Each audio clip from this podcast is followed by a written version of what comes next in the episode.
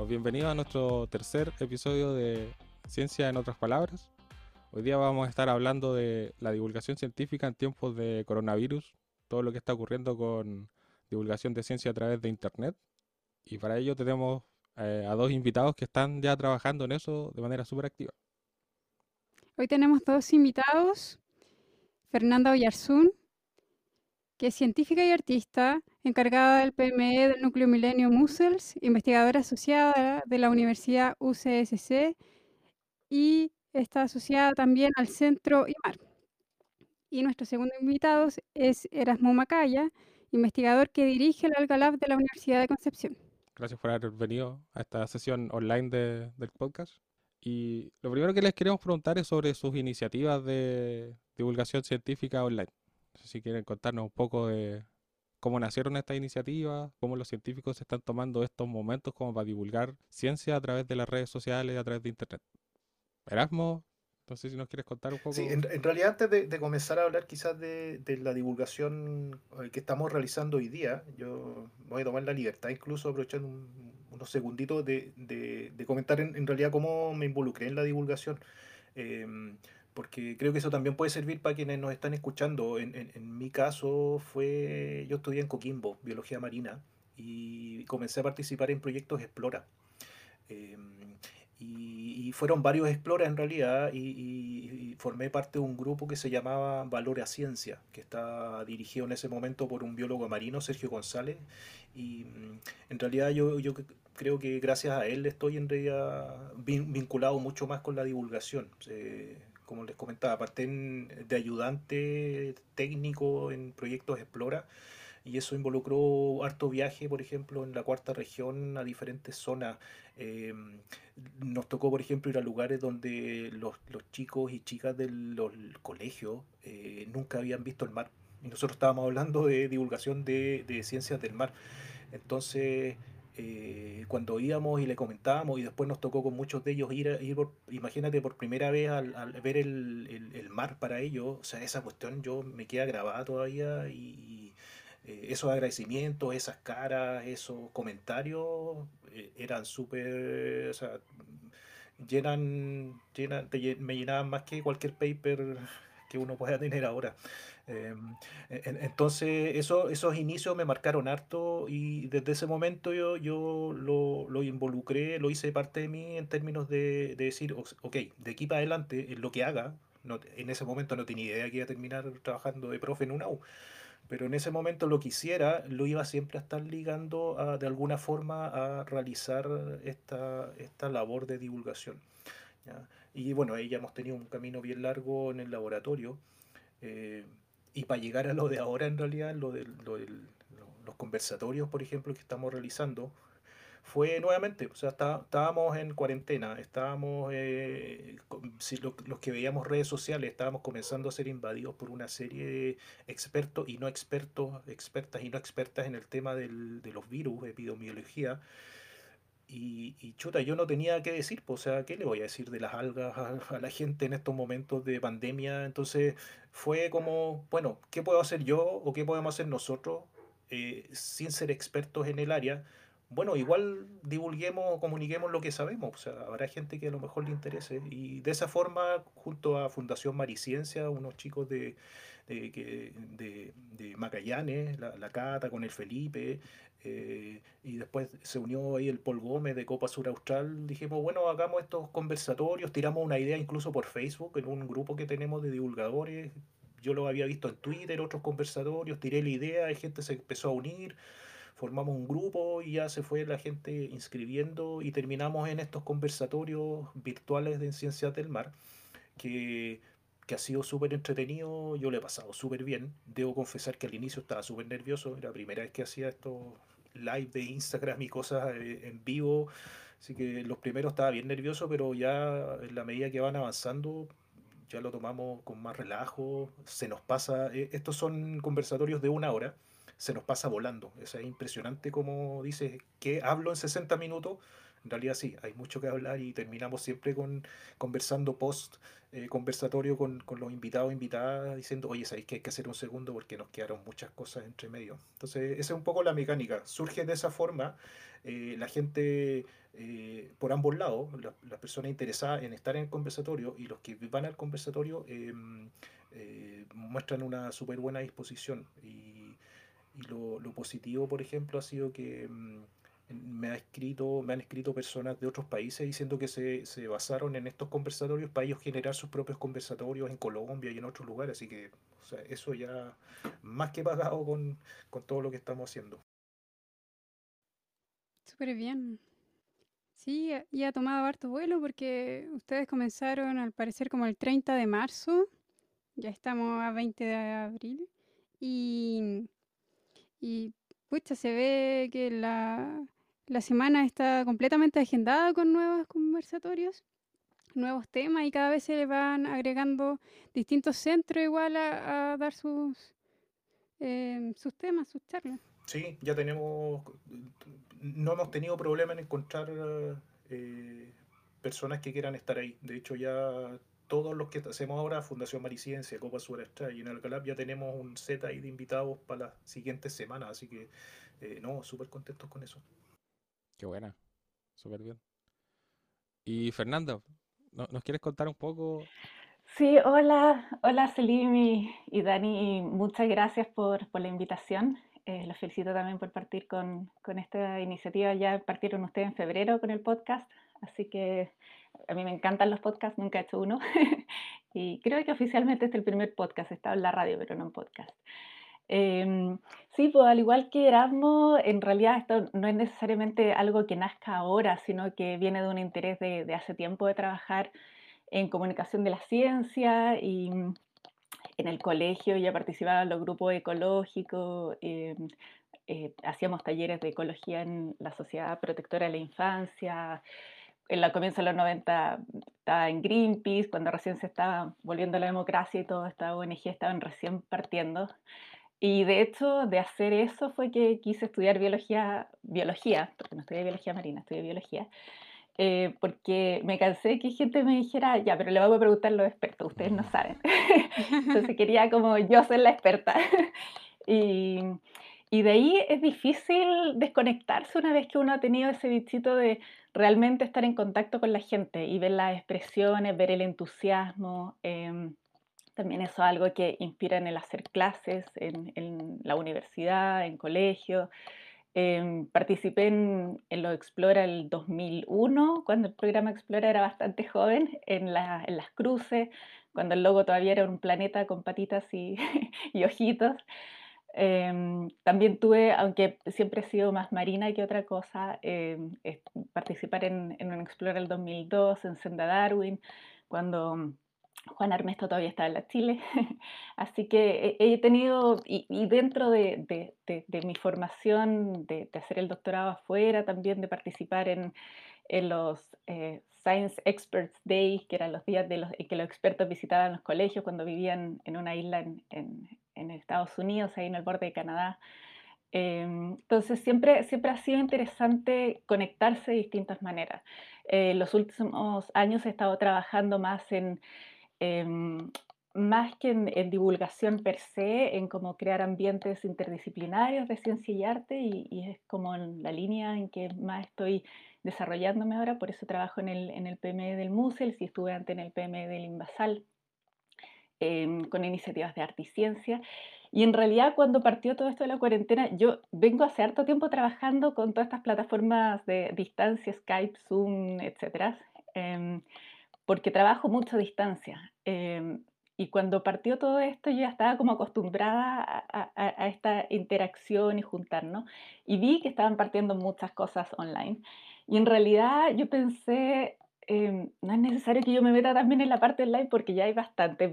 He, visto varios de los programas de Erasmus, em, los de mm, Chile Smart también tienen los científicos sin bata. Hay, hay varios que están bien interesantes y de hecho me he metido también, eh, como hago cosas de arte, algunos de cerámica en Estados Unidos, están en eh, exposiciones que se abren. Estuve escuchando a la artista chilena Cecilia Vicuña en una entrevista del Museo de Arte Contemporáneo de la UNAM en México. Em, realmente es una oportunidad para conectarse, especialmente que vivo en Puerto Varas, con muchas cosas de las que de repente me perdía y ahora puedo participar en una charla sobre Gabriela Mistral en el Museo de la Educación de Santiago y cosas que, antes no, que no podía. Y cuando del Museo quisieron unirse junto al otro em, núcleo del, ciclo para hacer eh, charlas, a ellos se le ocurrió realmente partir ingresando en todo esto. Em, y tuvimos nuestro primer programa el jueves. Eh, Cristian Vargas fue el que me lo propuso, de que, de que hiciéramos esto. Él, él, lo iba a hacer sí o sí. Eh, me dijo que por qué no me unía para, para, participar. Y en realidad, una de las cosas que me llama la atención es no que la gente que, que hemos estado involucrados en, en divulgación de la ciencia esté en esto, porque me parece bastante natural el paso eh, para nosotros, sino que gente que no ha estado tan involucrada, eh, cada vez más científicos em, están cambiando la perspectiva y yo creo que después de, esta revolución que hemos tenido en, Chile desde octubre, eh, a muchos ha llegado este como esta sacudida de que en verdad nos tenemos que integrar más. Y y en ese sentido, para mí, este proyecto ha sido el, uno, apoyar a que haya más iniciativas para que la conversación sea más eh, diversa, que haya cada vez más gente hablando de distintas edades, de regiones, de distintas partes del país, ojalá de Latinoamérica también, etcétera, de distintas áreas. Y por otro, de que investigadores que ahora están como empezando a tener el bichito de, querer meterse en esto puedan hacerlo. Como ojalá si, si, si hay algo de que sirva lo, que, las cosas que, he hecho es como de ojalá servir un poco de puente para, para algunas personas que necesitan conectarse. Em, y estuvo, lo pasamos bastante bien el jueves, nunca había hecho un Facebook Live, así que estuvo, estuvo entretenido. Em, como, como hablábamos en algún minuto eh, antes de empezar el programa, de, de repente pasan chascarros, es hartas pantallas, cosas que estar mirando al mismo tiempo, lo que van entrando de la gente, las notas que uno tenía, etcétera pero dentro de todo se disfruta mucho. Eh, yo creo que eso es algo que, siempre hay que transmitir y también algo que, que a se le nota cada vez que da una charla es cuando uno también disfruta lo que hace, eso, eso ya de por sí contagia y eso por sí es, es, rico, así que eso. Súper. Bueno, yo tengo que reconocerme como un contagiado también porque aunque fuera por mi corta estancia en el Alga Lab, igual ahí donde vi algunas de las primeras instancias de divulgación científica y del afán que tenía Erasmo por divulgar ciencia. De hecho, tomé todos los cursos que de la gente que invitó Erasmo y otras personas de la facultad sobre divulgación científica. Nunca lo hice demasiado, siempre tenía más ganas de lo que llegaba a llevar a cabo, pero ahora estamos más entusiasmados, quizás más empoderados de, de tratar de hacerlo también. Así que yo también le agradezco a, a todos un poco sus esfuerzos porque nos llegan a todos y nos hacen ver quizás que el camino correcto sí es divulgar ciencia y no solo encerrarnos en, en la investigación y en los papers. Claro, o sea, que bueno, además, que, claro, y tú de alguna forma, como dices, quizás no tan involucrado inicialmente, pero ya lo están concretando, o sea, ya tienen estos, estos programas y probablemente de aquí van a surgir más otras cosas más. Entonces, eh, lo importante es eso, es las ganas finalmente de tenerlo.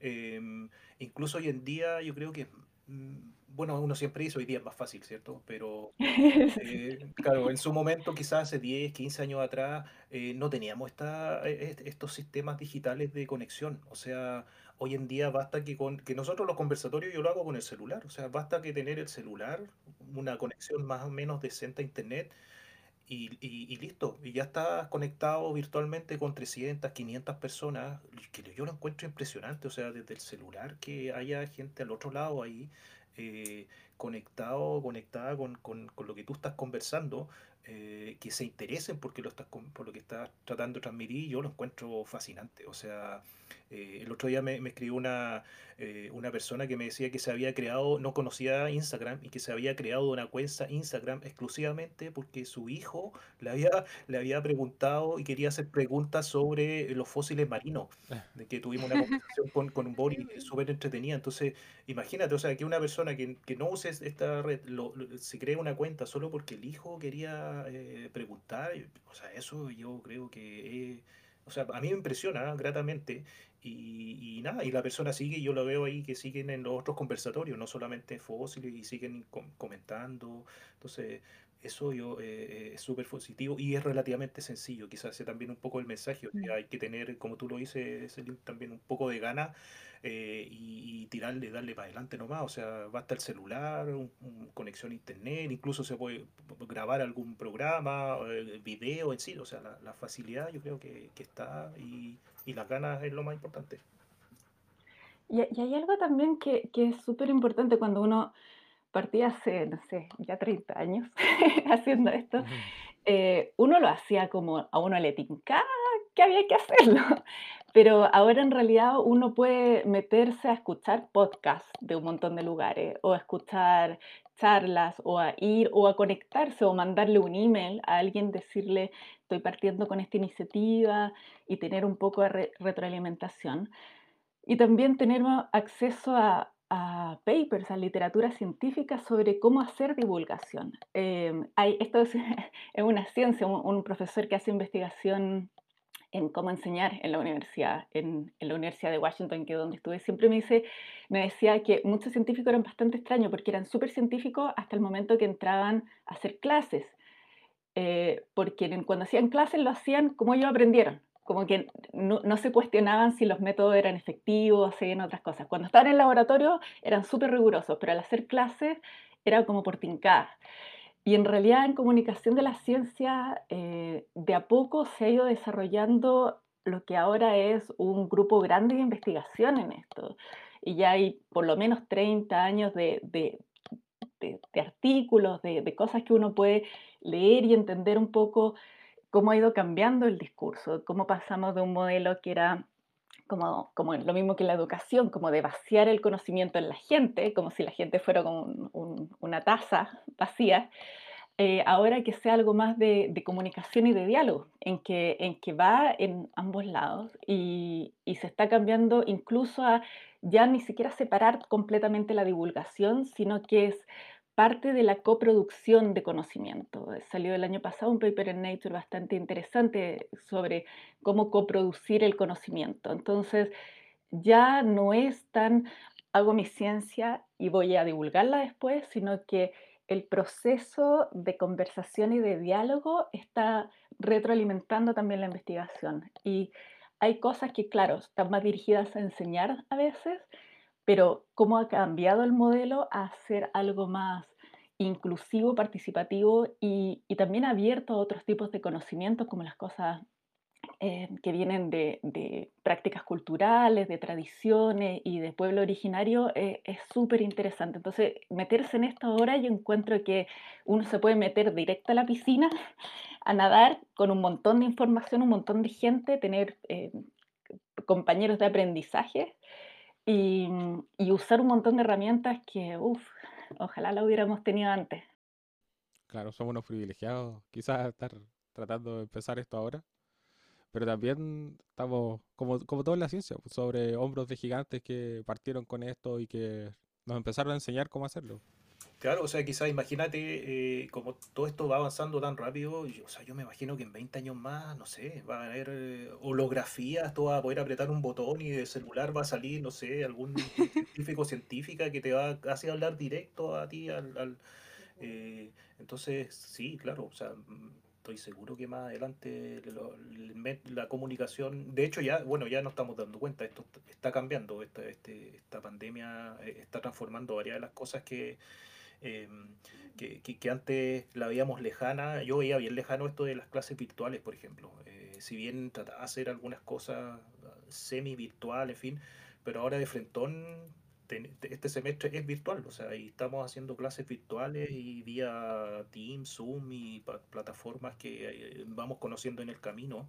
Eh, y esto se va a instalar y eso probablemente en el futuro yo ya estoy pensando, independiente que haya o no pandemia, eh, seguir utilizando estas plataformas porque hay, hay cosas que son súper súper buenas, o sea, hacer ya cursos presenciales pero con, cierto componente virtual, o sea, yo creo que em, e, e, esos son algunos de los aspectos positivos dentro de todo esto negativo también que está pasando. Claro, y esto de la pandemia igual abrió los ojos a muchos científicos, como decían ustedes, a empezar lo que es la, divulgación, porque mucha de la gente no sabe, no sabía qué era una pandemia, qué es un virus, cómo afecta un virus, eh, por qué hay que cuidarse. Entonces, ahí yo creo que a muchos que no hacían divulgación les, cambió el, el, chip y decir, en realidad hay que llegar a la gente y no solo quedarnos encerrados en nuestro círculo. Y así con toda esta herramienta ya se abrió el mundo entero encuentro yo, como para, para llegar con toda la información a, a todas partes. Claro, yo, diría que una cosa que, que, ahora toca más difícil que antes es, es justamente el, la abundancia de información y la abundancia de desinformación em, y el poder distinguir la información y, tener un pensamiento crítico sobre la información. Em, incluso si uno se queda solo en ciencia y no quiere hablar con nadie más, leerse todos los papers que se publican diariamente en el mundo es imposible. Em, entonces, yo creo que ese es como el, eh, va a ser como el gran eh, debate de los, de los, no sé, la siguiente década, de, cómo seguimos eh, hablando de la información que tenemos y de nuestro entendimiento de una manera en que no haga que terminemos cada uno en nuestras burbujas, que es lo que pasa muchas veces ahora y hemos visto en distintas partes del mundo la importancia que eso tiene, em, que, en que los medios de comunicación están muy, muy separados, la información que le llega a cada gente, cada uno de los seguidores es muy distinta, y cómo hacer realmente que le llegue la ciencia, eh, no solamente a los que le interesa la ciencia, sino a los que no le interesa la ciencia, a los que debería interesarles la ciencia, a los que Em, van a tomar decisiones, a los que toman decisiones día a día en sus casas y también a los que toman decisiones por, por, por la responsabilidad que tienen en grupos grandes. Entonces, para, para, mí ese es como uno de los temas que me tiene como bastante preocupada desde el manejo también, ahora con las facilidades que hay, uno puede modificar fotos y, y cosas, y gráficos y cosas de una manera que no se hacía antes. Y, y es, es, muy difícil a veces nadar con, con, todo, con todo eso, con los memes, con, con las personas básicamente repitiendo lo que primero que les llegó en un WhatsApp em, sin, sin haber eh, ido a la fuente original. Y con respecto a eso, de hecho a mí me llamó la atención que hayan nacido páginas o personas dedicadas exclusivamente a verificar noticias, a verificar información. No sé si se han fijado, por ejemplo, en Instagram están los face check o Fake, news, todo ese tipo, claro, porque hay demasiada información, no toda es verídica, algunas están poco tergiversadas. Yo creo que por eso es bueno tener información quizás directo desde científicos, directo desde gente que sabe un poquito más o que tiene un poquito más de criterio para filtrar la información, que nos ayuda a acercarnos a algo que es lo más eh, certero posible, más que puede ser que hoy día no tenemos toda la verdad ni todas las respuestas, pero tratamos de acercarnos con cautela, pensando bien las cosas. Yo creo que eso igual se agradece, pues, y ahí todos agradecemos la labor de la divulgación de cada uno de las personas que está tratando de hacerla, sobre todo desde el área de la ciencia. Claro, y, ahí si piensas un poco también es, bien importante, independiente, y si nos salimos un poco de, la ciencia, es súper importante poder... Eh, eh, que es lo que de alguna forma a veces tratamos de hacer, como traducir el mensaje complejo a, a, quienes probablemente no deberían por qué entender toda esa, esa, esa eh, complejidad del, lenguaje que usamos en ciencia, que, que, en realidad es bien estricto y es estructurado, pero a nivel general. O sea, por ejemplo, el, el, usar métodos de transmisión del conocimiento o de la información a través de, de cosas sencillas, de a veces incluso divertidas. Por ejemplo, eh, no sé si ustedes siguen la cuenta en Twitter de Contralorito. Eh, Contralorito es, un, es una cuenta en Twitter que, básicamente va de alguna forma bajando el contenido denso de Contraloría y lo hace, y además lo hace con humor y, responde, e incluso ha tenido polémicas con otras personas que siguen, pero y, si tú te vas, tienes miles y miles de seguidores, ¿y, quién antes iba a estar atento a lo que hacía Contraloría, por ejemplo? ¿Quién hace? No, mira, yo en realidad. No, nadie. Y, con Contraloría, está pasando ahora, no sé si en Pesca, por ejemplo, salió hace poco un. Eh, eh, un, personaje también en Twitter que es Chungungo o algo así, y que ya lleva como 10.000 seguidores. O sea, en tan poco tiempo eh, están, eh, se dieron cuenta que ese, esa es una de las formas, hay más, ciertamente, pero esa es una de las formas, o sea, mm. tener un, un, personaje, una caricatura, en fin, pero con un lenguaje sencillo. Uno ve los Twitter de, de, de Contralorito, de Chungungo, y son en un lenguaje súper coloquial, pero que, que, todos lo entendemos. Eh, y la persona que debería entender probablemente una, alguna normativa en la pesca lo hace, pero también otras personas que no deberían probablemente manejar el concepto también están incorporando esa información. Entonces, eso es súper bueno finalmente porque está llegando a, a, personas que probablemente antes no, de alguna otra forma, no, no sé si alguien iba a ir a alguna charla de Contraloría, por ejemplo, antes.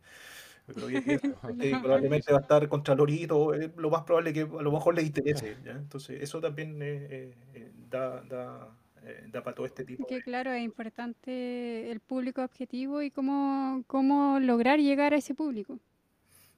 Sí. Hacer más amigable el mensaje. Exacto. A mí me llamaba mucho la atención también de, creo que de ser una pesca, que tenía un diseño que era una mujer, como que decía una información importante, que era la norma. Entonces decían, hágale caso a la norma. Vaya a pescar con su licencia, no sea porfiado, hágale caso a la norma.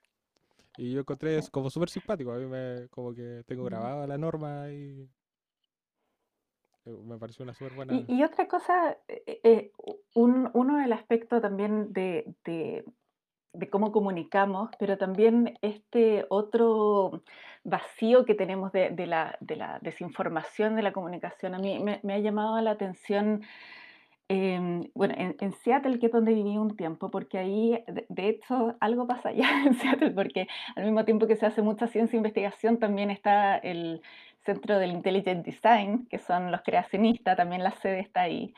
Eh, y hay otras sedes de, personas, em, hay una sede importante de los que piensan que, de los flat earth, de los que van porque la, la, Tierra es plana.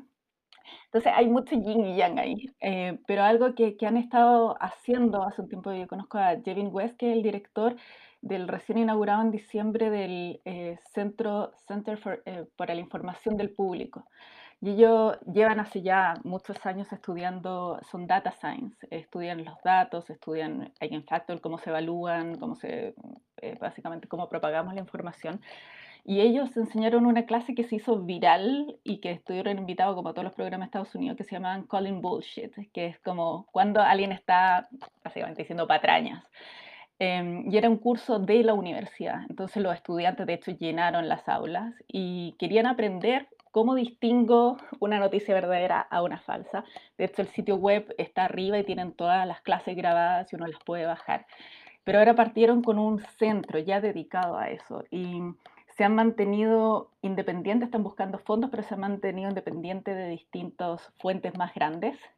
Eh, que habían tenido algunos ofrecimientos de Facebook y otros, pero como que ellos quieren mantener su independencia y están haciendo estrategias a nivel universidad, a, a nivel más grandes sobre esto. Yo creo que siempre se necesita de los dos lados, se necesita como el trabajo de la gente uno en uno, pero también de repente se necesitan iniciativas que sean de departamentos, de la universidad, de, universidades completas, ojalá de, instituciones públicas. Entonces hay como que evaluar esto de, los datos y de la información y de alguna manera transparentar cómo se, cómo se circula y, dar herramientas tanto a instituciones como a la gente en el día a día. Em, a mí me parece realmente interesante y súper peligroso lo que pasa, porque literalmente, y ahora lo sabemos con el coronavirus, las decisiones cuestan vida. Em, y en cosas que tenemos eh, y que, en las que trabajamos, que son más, un poco más a largo plazo, no son tan a largo plazo, el cambio climático, etcétera, también cuestan vidas y cuestan trabajo y no, no es solamente para aprender un poco más, es, es, es realmente cómo vamos a hacer como sociedad. Claro, para tomar acciones. Súper interesante y que, y que la gente se lo esté tomando tan en serio. O sea, centros destinados exclusivamente a eso. Eh, yo, por lo menos no sabía eso y me parece súper interesante y creo que voy a leer un poco más al respecto. Quería hacerles una pregunta sobre cómo están llevando ustedes en sus distintas iniciativas la interacción con el público. La interacción, porque ustedes hacen esta divulgación online en vivo están recibiendo mensajes, información. ¿Cómo, cómo están llevando eso? ¿Cómo es la interacción con la gente?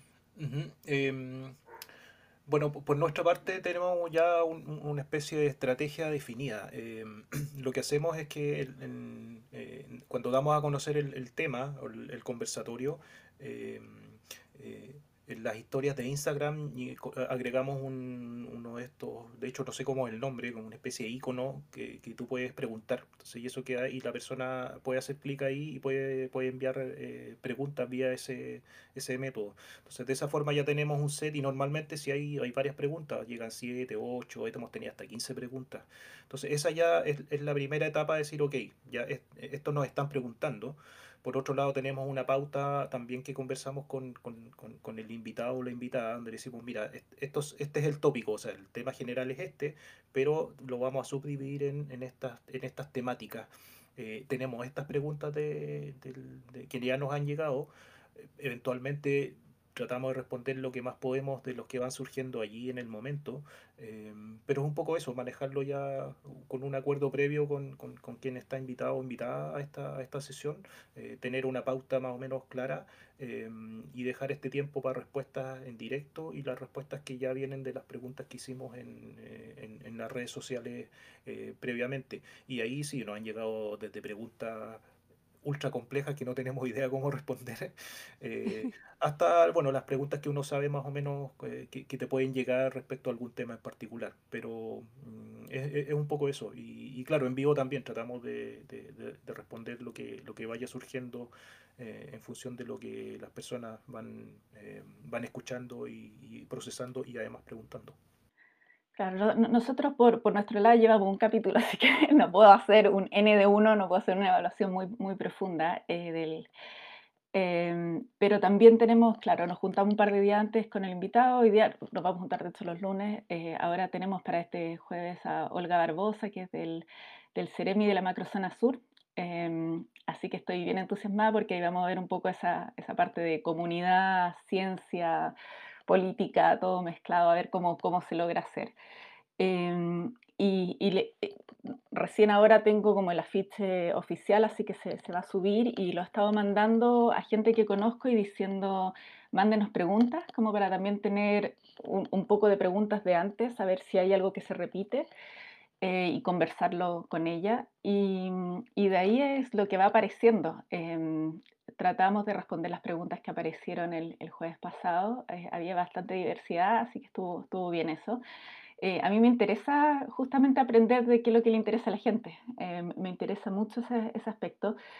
Y, y, otra cosa, como nosotros en el PME de este año estábamos trabajando con murales, se ve un poco afectado ahora porque obviamente no podemos ir a pintar murales directamente ahora con los colegios pero estamos explorando maneras de, de, hacerlo un trabajo a distancia, o sea, seguimos trabajando vía remota con, con eh, Alonso Salazar, que es el ilustrador principal que lleva esto, más Felipe Portilla y la Sol Pacheco que estuvo en tu laboratorio, éramos.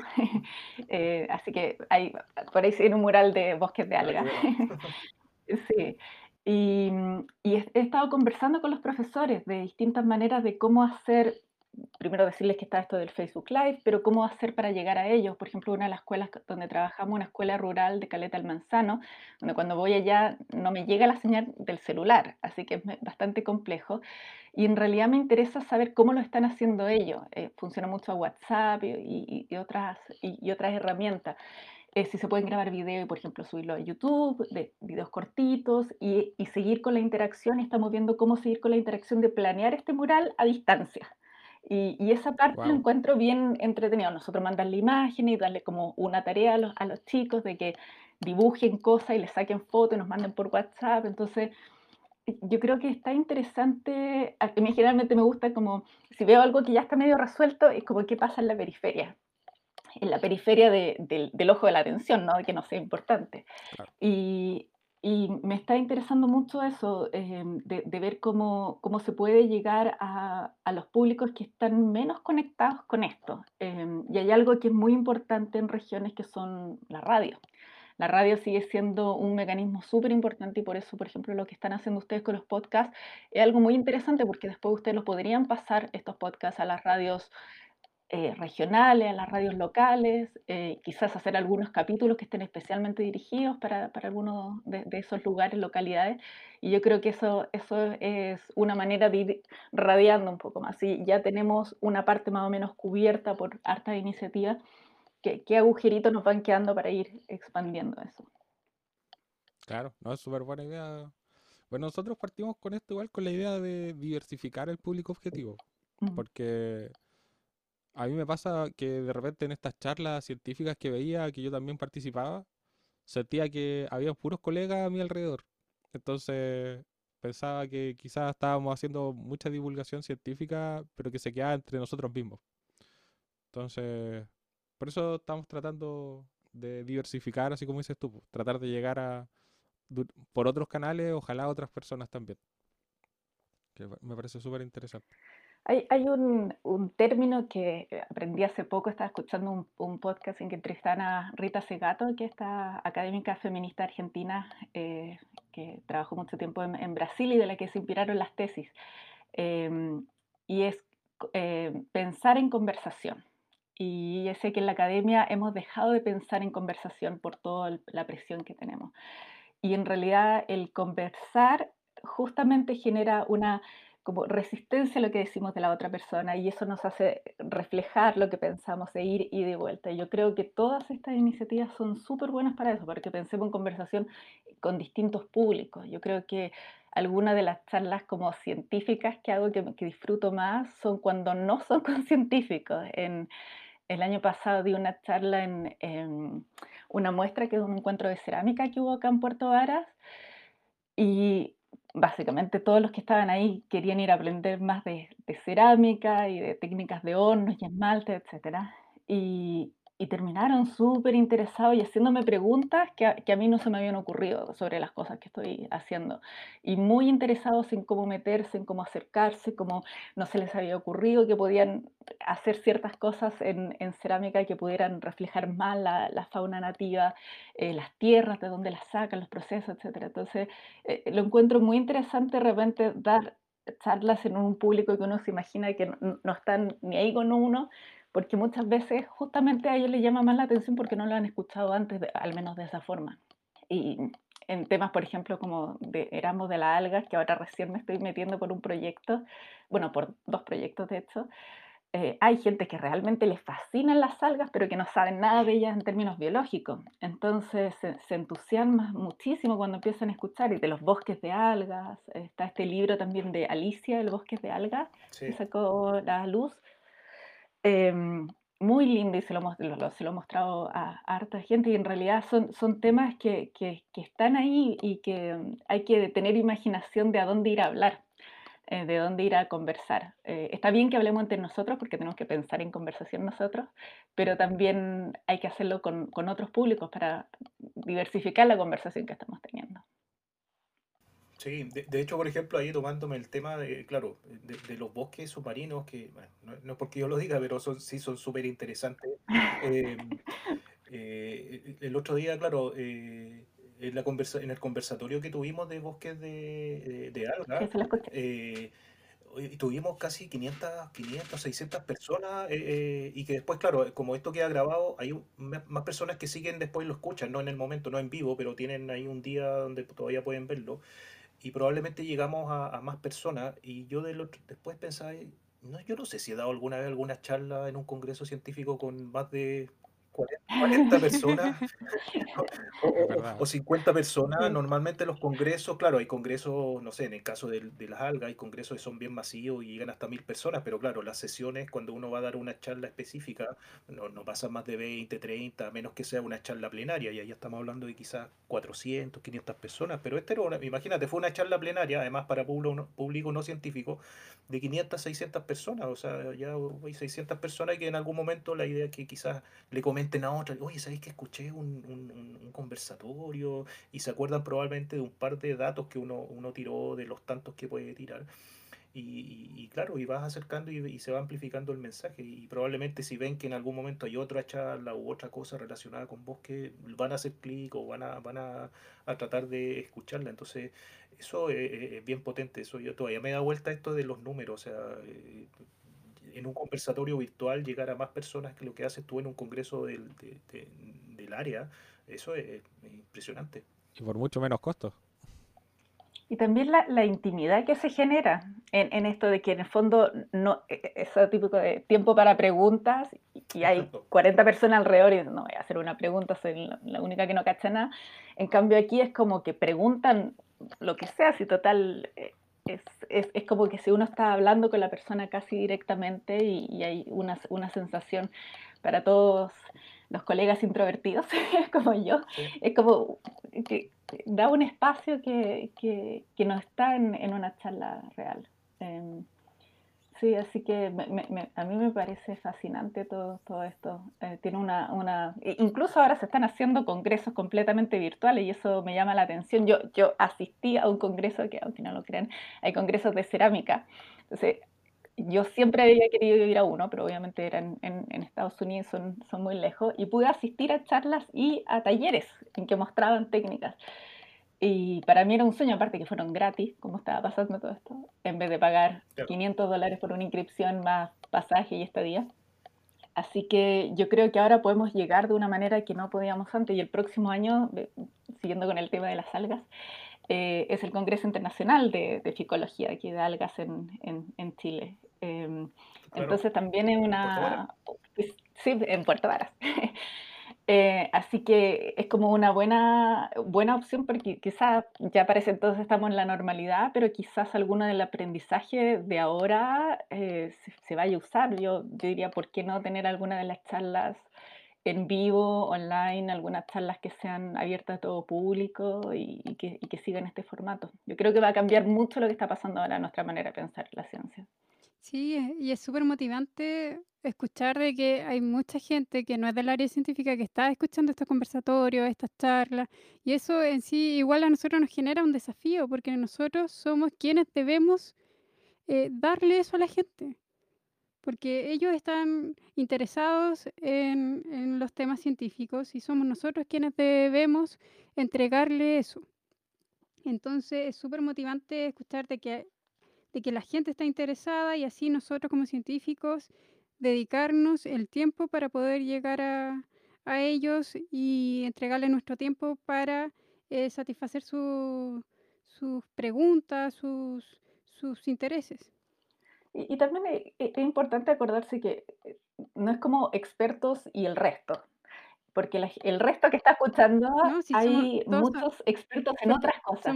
sí, no, y hay muchos expertos en otras cosas. O sea, no está escuchando un experto en arquitectura, en biomateriales, en algún experto en, en que es pescador de generaciones y tiene una perspectiva que nunca la había puesto de esa manera con esas palabras, pero que probablemente sabe mucho más que muchos biólogos marinos de muchas cosas.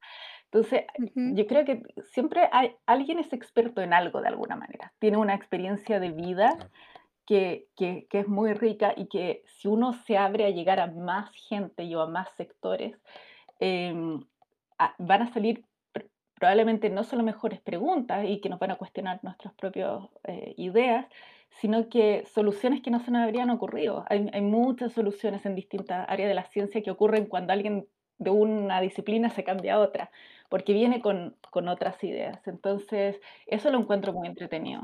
Claro, hacer una interacción multidisciplinaria para, para todos. Claro.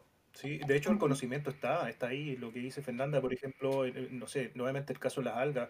O sea, a mí me ha tocado ir a, dar charlas a veces por, capacitaciones y, otras cosas a, sindicatos de pescadores. Y ellos saben tanto como yo, pero yo, yo, yo lo sé en el lenguaje técnico. Pero ellos saben lo mismo, pero en realidad cuando uno se los presenta con el lenguaje técnico dicen, por ejemplo, no sé, le explico un ciclo de vida y que, no sé, hay una serie de términos que son súper complejos y que existe carpo y que carpo es porofito y cosas que hasta impronunciables. Y cuando le muestran la foto, el pescador dice, ah, pero si esa del alga está embarazada. claro, ellos los conocen, pero eso... claro, y uno hablando de que hay una fase y un carpo porofito y, y, que viene la fecundación y que etcétera, etcétera, etcétera.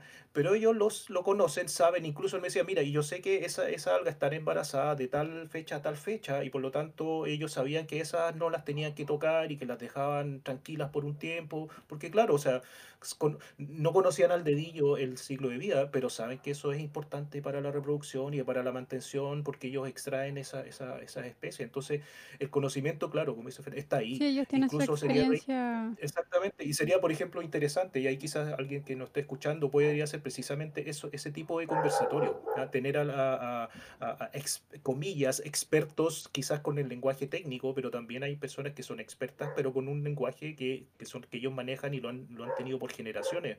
O sea, nosotros cuando vamos a terreno, yo voy a terreno, si sumo el año completo, probablemente estoy en terreno, no sé, dos semanas. Ellos están en terreno 360 y tantos días al año, o sea, todos los días en terreno. O sea, ¿qué, es mejor que ellos? Nos pueden enseñar incluso a veces a nosotros, que, que vamos por poco tiempo, pero claro, tenemos quizás ese background más teórico, pero, o sea, ¿qué, es mejor que, que, una persona te enseñe a partir de la experiencia que es diaria? Inmerso cotidianamente en este ecosistema es parte de... Claro.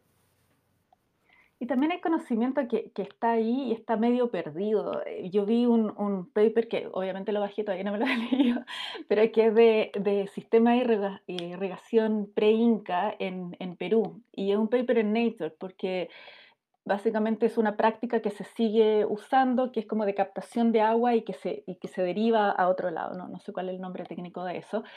Em, y que se sigue practicando en distintas comunidades en, Perú y, se hablaba de que era muy efectiva, pero no había ningún estudio científico que, le diera el respaldo y este justamente es un, un respaldo de eso.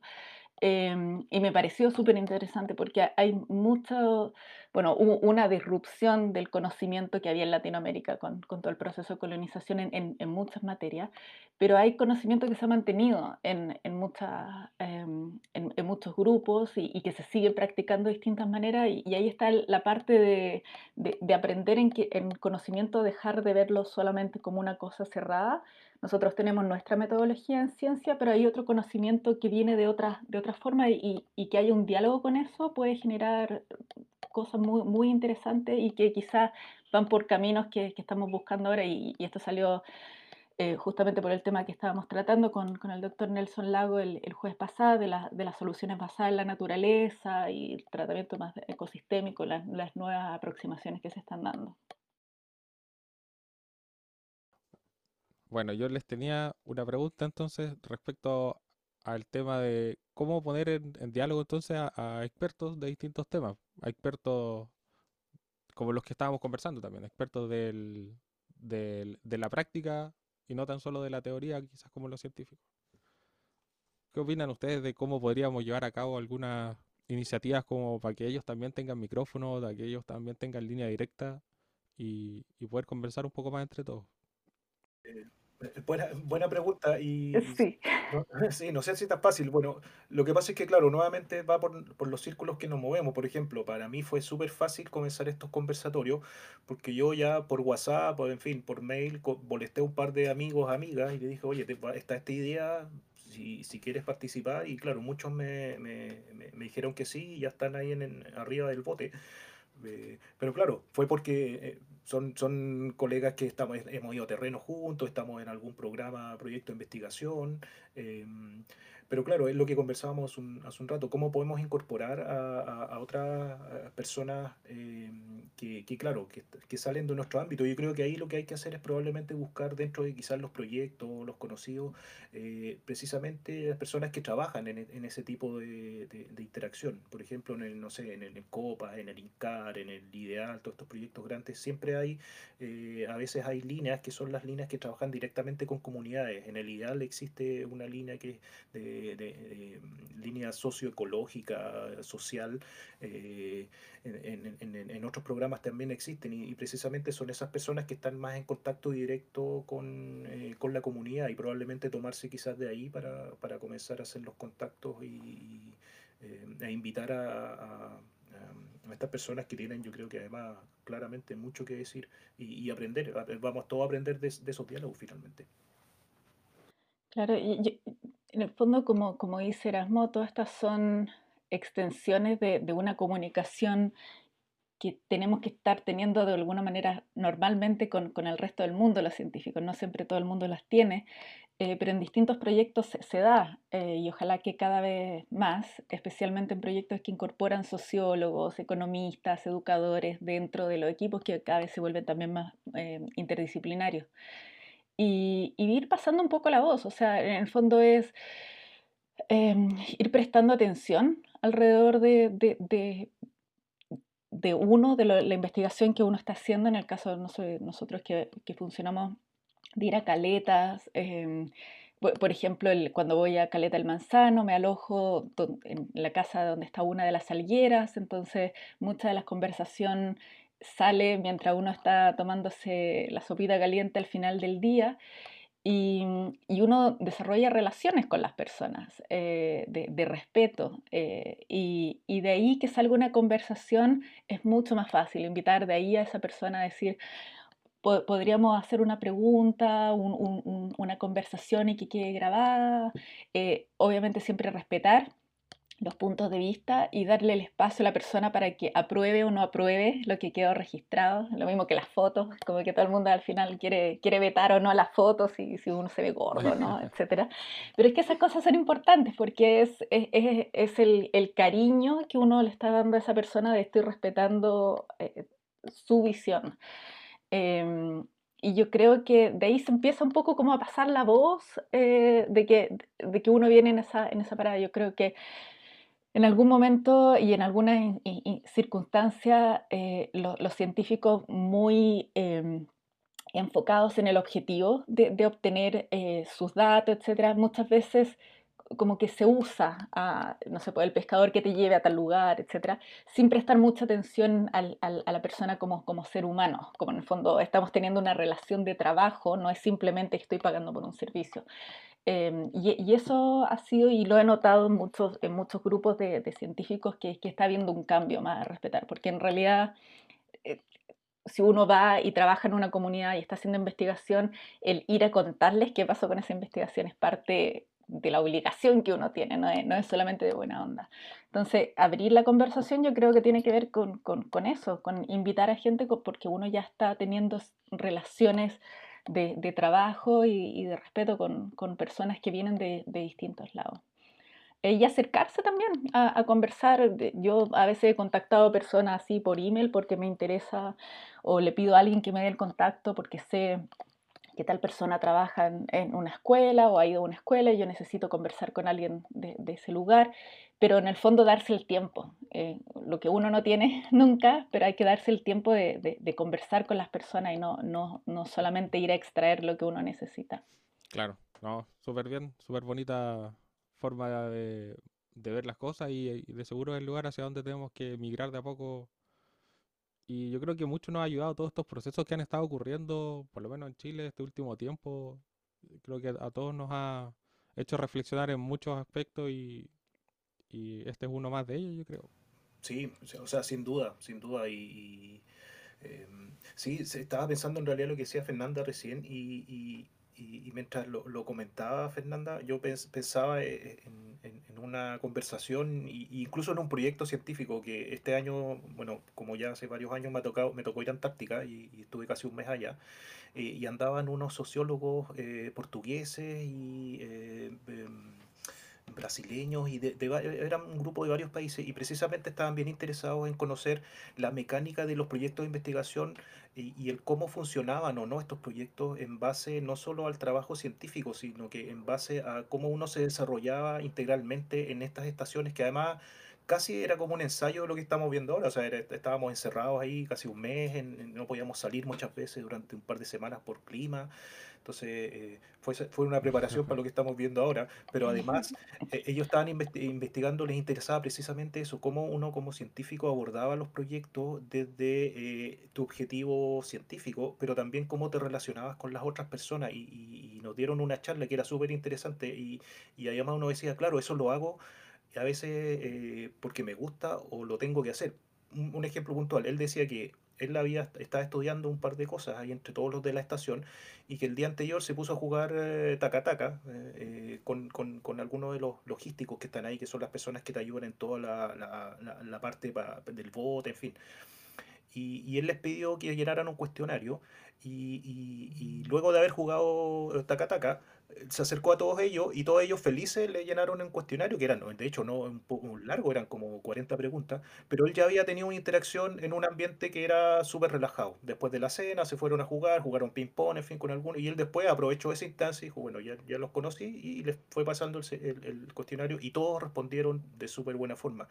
Y eso a veces también nos contaban después ellos mismos que han encontrado, claro, hay, hay científicos que iban, se encerraban en su pieza, salían exclusivamente para el terreno para tomar el dato y después volvían y seguían trabajando en su paper y no había una interacción con las otras personas. Entonces, claro, incluso ya había hasta, a veces hasta para la onda. Imagínate que son uno o dos meses con una persona que está en, ese, en esa mecánica.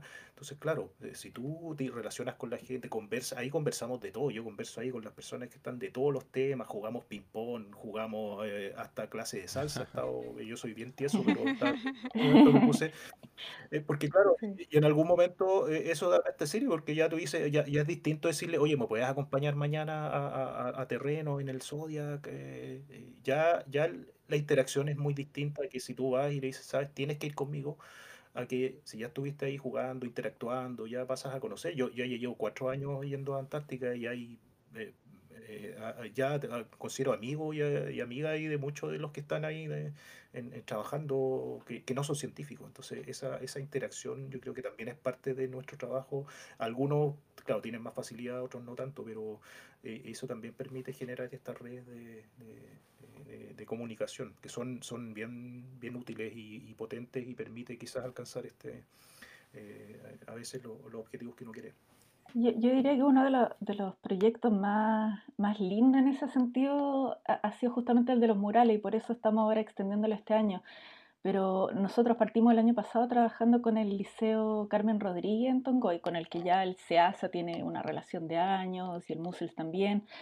Em, y fue muy bonito el estar, que para hacer el mural, eh, y que lo hemos hecho dos pasos a dos murales, es una semana completa de trabajo, desde ocho y media, nueve de la mañana hasta 11 de la noche, pintando el mural exterior del, del, liceo, con los chicos, etc. Pero estar esos seis días intensivos frente a la comunidad y que pasaban los pescadores, se sentaban a mirar y a opinar de que si eso estaba bien o no, que por qué no pintábamos una palometa, que, que por qué que antes iba a contar su historia. Después un chico, no sé, en la noche pasa, pasa caminando y grita, le está quedando pulento, y, se va y vuelve al otro día, em, y nos traen agua porque hace mucho calor, como es el que se sienten y conversar, incluso de, de, algunos de nosotros que no somos tan extrovertidos, de, eh, eh, ya se genera una compañía, se, se eh, instala ahí la feria, entonces van viendo cómo va, se, va desarrollando, y, pero uno le empieza a agarrar el, como el pulso a una comunidad de, de, quiénes son, cuáles son sus historias, los problemas, nos tocó ver peleas, los perros callejeros que nos adoptaron y que nos acompañaban y que nos defendían cuando venía alguien. Em, todo ese, como, como, como dijéramos, el jugar ping-pong, el, el, el tomarse algo, no es trivial y no es superficial. Eh, eh, es la base de una relación humana que uno está teniendo con, un grupo, con una comunidad, con comunidades de científicos, que es tan importante como, como lo otro, de que uno pase tiempo con otros científicos en un contexto que no sea solamente datos em, y, en, comunidad. eh, es, la esencia. como, hablamos muchas veces en los proyectos que, que, que trabajo ahora, que no estamos construyendo conocimiento, sino que estamos cultivando. Y para cultivar uno necesita ver el ambiente, uno necesita ver la temporada. Hay momentos en que uno puede hacer cosas, hay momentos de plantar y hay momentos de cosechar. Y mucho de esto de las conversaciones son, son el que uno está preparando la tierra. No, no, no puedes llegar y empezar a construir tu proyecto si no has, no has tenido un trabajo de, fondo. Entonces, e, el, el, tiempo que uno siempre está tan apurado hoy en día, eh, hay, hay, que invertirlo, hay que invertirlo. Claro, es parte de ser parte de esas comunidades. hay que cultivarlas, hay que tratarlas bien. Sí. Y es bonito que parte del trabajo sea estas interacciones humanas, sentir ese calor humano para que en sí el trabajo igual tiene un, un mejor fruto al final. Claro, y lo hace más agradable finalmente, también, pues, claro, es más agradable, claro, imagínate estar ahí compartiendo en, en, en, en otro ámbito, eh, que te ayuda, o sea, sí, sí, claramente. Y en estos momentos tenemos que hacerlo, pero por internet, no nos queda otra. A distancia. Exacto. Distancia física, pero no social. Claro. Acercamiento social. súper bien. Eh, nosotros estamos súper felices de que hayan estado aquí compartiendo con nosotros su experiencia, no tan solo de las últimas semanas en divulgación, sino de, hemos hablado de todo un poco. Así que les queremos agradecer por haber estado aquí conversando con nosotros. Ha sido unos invitados de lujo.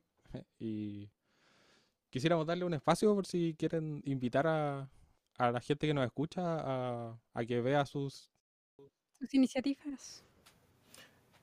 Sí, eh, bueno, en primer lugar, gracias por la invitación. O sea, eh, estos espacios de conversación, como ya lo hemos eh, tratado durante todo el, programa, son,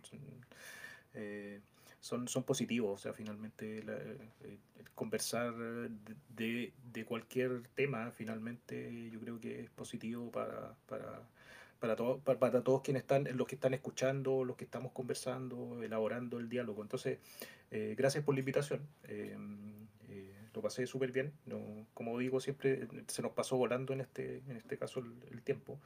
Em, y sí, bueno, invitar a, a, quienes nos escuchan a, esta, estos conversatorios en ciencias del mar que tenemos en, por, por redes sociales, eh, redes sociales del Algalab, de Fundación Mariciencia y Copa Sur Austral. Ahí si nos, si nos buscan en redes sociales, estamos siempre eh, enviando la información de los días, las horas eh, y, diferentes temas. Desde, hemos hablado de delfines, lobos marinos, fósiles, algas. pastos, por ejemplo, vamos a hablar en algún momento también. Así que no, dejar a, a, todas las personas invitadas a estos, a estos conversatorios que estamos llevando a cabo. Y yo también quería agradecerles y, bueno, y felicitarles también y desearles toda la suerte en este podcast. Em, ojalá que tengan un montón de, de diversos invitados, eh, como ya hablamos hoy día también, que incluyan quizás gente de la comunidad. Em, les quiero invitar a que, a que eh, sintonicen con el Quédate en casa, conversemos de ciencia y conversemos de ciencia del núcleo milenio Musels y del núcleo milenio de Ciclo, son iniciativas milenio. Estos son por Facebook Live todos los jueves a las seis y media. Tenemos esta semana la Olga Barbosa, la doctora Olga Barbosa, eh, del CEREMI, de la macrozona sur, y vamos a tener en el futuro a Nelly Paul de la HPEC y vamos a tener, por supuesto, investigadores tanto de ciclo como de MUSELS. Así que estamos hablando de hartas cosas, de todo un poco mucho asociado con el cambio climático, pero en el fondo hay, hay gran diversidad. Y en, y en otras iniciativas que participo todavía estamos en procesos de, de trabajo eh, que van a ir dando luz este año, porque como nos recordamos muchas veces, esto no es 100 metros planos, sino que una maratón.